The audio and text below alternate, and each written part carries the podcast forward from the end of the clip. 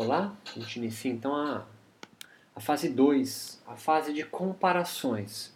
É quando o yoga, de caráter mais terapêutico e místico, apresentado pelos primeiros esotéricos europeus na América Latina, inicia um diálogo, o yoga, com as religiões nativas e populares dos países latino-americanos. É nesse período agora, por exemplo, que a gente vai encontrar personagens interessantes, né? Porque as primeiras comparações não é marcada pela vinda de mestres indianos em terras latino-americanas, como um, Yogananda, ou um Shivananda, ou um Kuvalayananda, é, ou um Vivekananda, como acontece nos Estados Unidos, com todo o peso da legitimidade indiana do yoga. Não. O que acontece é yogis ordenados aí de fraternidades místicas europeias que vêm ensinar o yoga para nós latino-americanos, começando lá em 1900 com uma discípula de Blavatsky em Cuba, depois no Uruguai, na América do Sul, com místicos franceses, por exemplo. Agora, nessa fase 2 de comparações, o que acontece são os yogis formados por estes yogis é, mestres né, de yoga europeus em comparação com o yoga da Índia. Esse é um período interessante na América Latina e a gente, o Brasil entra agora nessa fase 2. Né? Então a gente tem, antes disso, uma personagem muito importante, é um yogi chileno, chamado Dom Benjamin Guzman, que inicia a ordem yoga muito conhecida entre os, os terapeutas ayurvédicos do Brasil, Suda Dharma Mandalam, na América Latina. Por intermédio, ele inicia essa ordem yoga, e ele é iniciado nessa ordem yoga é, por cartas com o seu mestre entre os anos de 1918 e 24. O Sudadharma Mandalam nasce, portanto, na Índia entre 1842 e 1915, a partir de estudos da Sociedade Teosófica de Adyar na Índia. Então percebe, é a teosofia na Índia que nasce entre 1942 e 1915 com iogues, com hindus, com brahmanes, né, com indianos é, que são apresentadas à sociedade teosófica, que fazem imbricações com a filosofia religiosa hinduísta, e aí nasce vários movimentos religiosos. Lembra na fase zero? É, New Dispensation, com Rajahan, que vão culminar na independência da Índia. Um desses movimentos que se, se embrinca com a teosofia E esse vai estabelecer cartas, isso é muito curioso né, na história latino-americana do yoga, com um chileno, Dom Benjamin Guzman, que vai fundar então, vai fundar não, né, vai trazer né, a ordem Sudadharma Mandalana na América Latina. É, outros personagens interessantes que vão ajudar a difundir o yoga por aqui, obviamente no Brasil, é um coronel do exército chamado Caio Miranda. Ele Provavelmente em alguma sociedade esotérica do Rio de Janeiro, talvez maçonaria ou Rosa Cruz, é, ele vai assistir uma palestra, uma aula um, do francês Léo Alvarez Costé de Masqueville, que a gente viu no, na aula anterior, que provavelmente alguma loja Rosa Cruz, talvez, no Rio, em meados de 1950, 1960, ele vai assistir uma palestra sobre o yoga. E aí ele vai escrever, portanto, o primeiro livro de yoga no Brasil por um yogi brasileiro, já podemos falar assim, você gostando ou não, tá certo? Mas é um yogi brasileiro, chamado Ajude a Curar Sua Neurose, Lala Yoga, na livraria Freitas Bastos de Caio Miranda. É ele, portanto, Caio Miranda, um primeiro aí a traduzir o yoga para uma linguagem brasileira, vamos colocar dessa forma, né?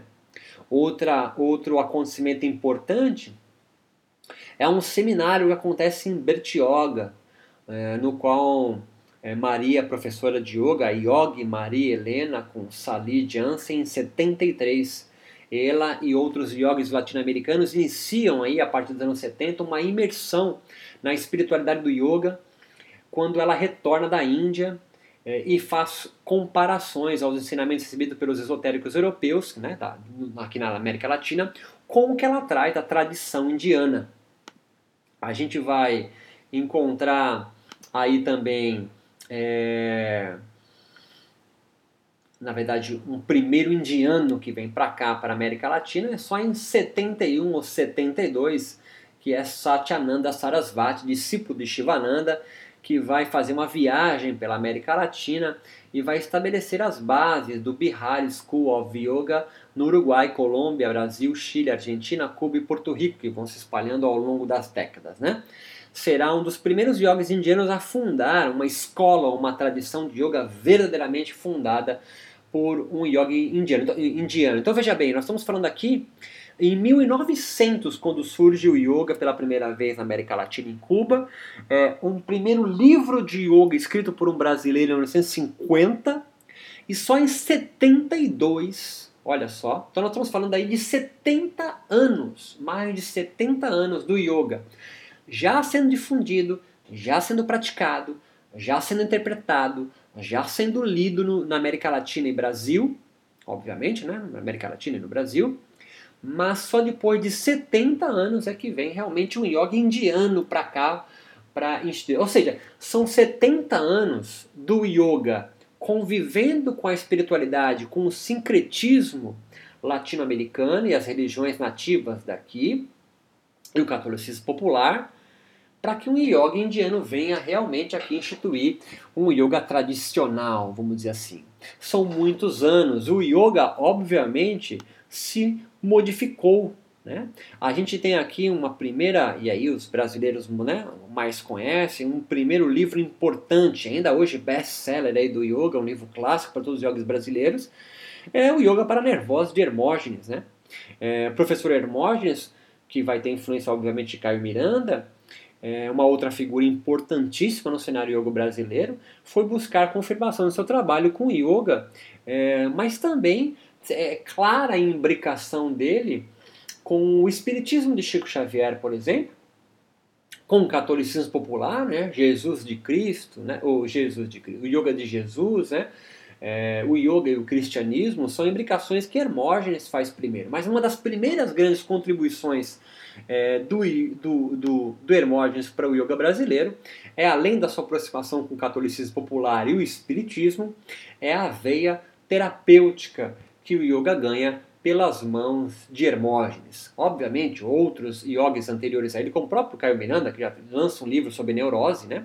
mas ele, desculpa, o Hermógenes ganha, ele, ele, ele dá um arcabouço muito mais forte para o que a gente vê ou conhecer hoje como yoga terapia, né? um yoga focado para cura de doenças.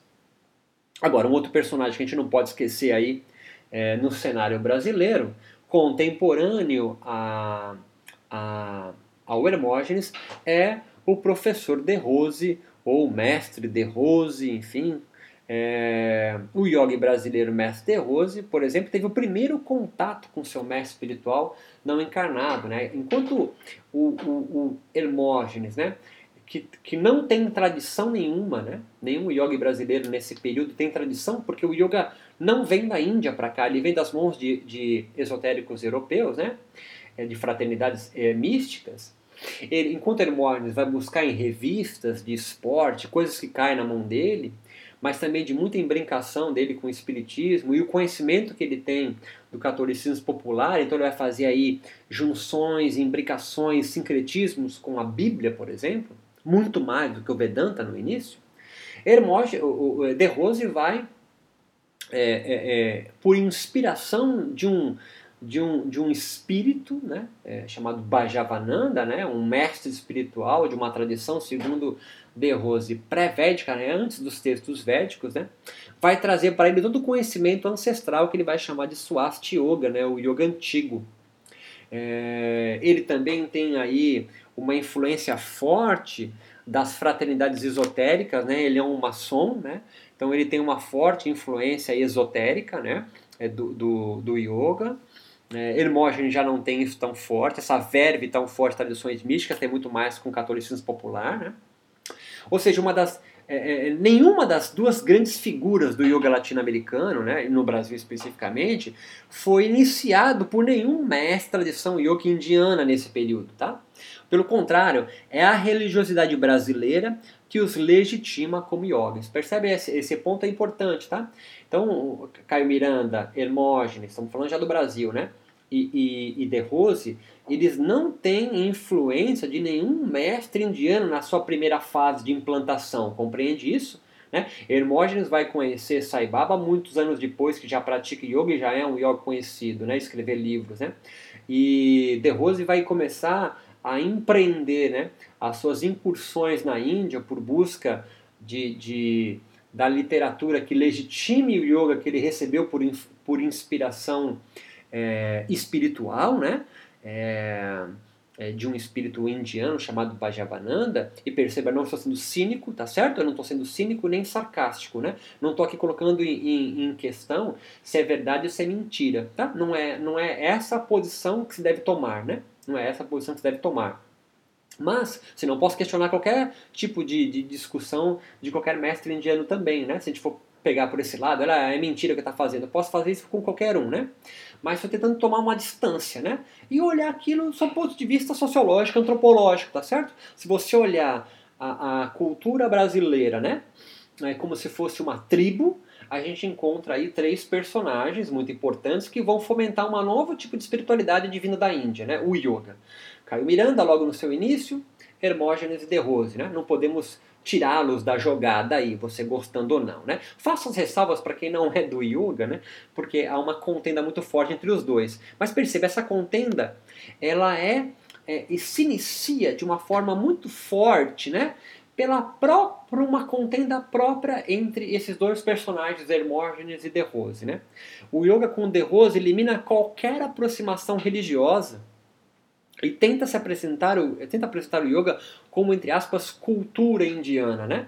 e não religião ou espiritualidade, coisa no qual o Hermógenes faz um papel muito forte. Né? Há dois, a gente pode resumir em duas palavras, o yoga construído, erigido, né? pensado por Hermógenes é a questão terapêutica do yoga e a aproximação dele com o cristianismo, seja ele espírita, de Kardec, ou do catolicismo popular. Né?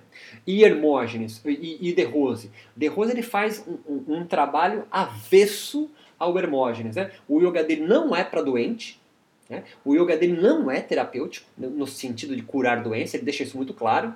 E, e, e também é totalmente avesso à aproximação do yoga com qualquer tipo de religião e espiritualidade. Né? Ele produz um, um yoga para aumento da performance humana. Né? Esse é um, é um termo até que ele se utiliza. Né? É, aqui é possível você também associar esse tipo de pensamento vindo da, da origem, olha só que interessante, né? Da origem da transplantação do yoga na América Latina, sua aproximação com os primeiros europeus indo para cá, de tradições místicas europeias como maçonaria, Rosa Cruz e martinismo, né? É fácil você encontrar fotos de De Rose, por exemplo, é, recebendo comendas, né?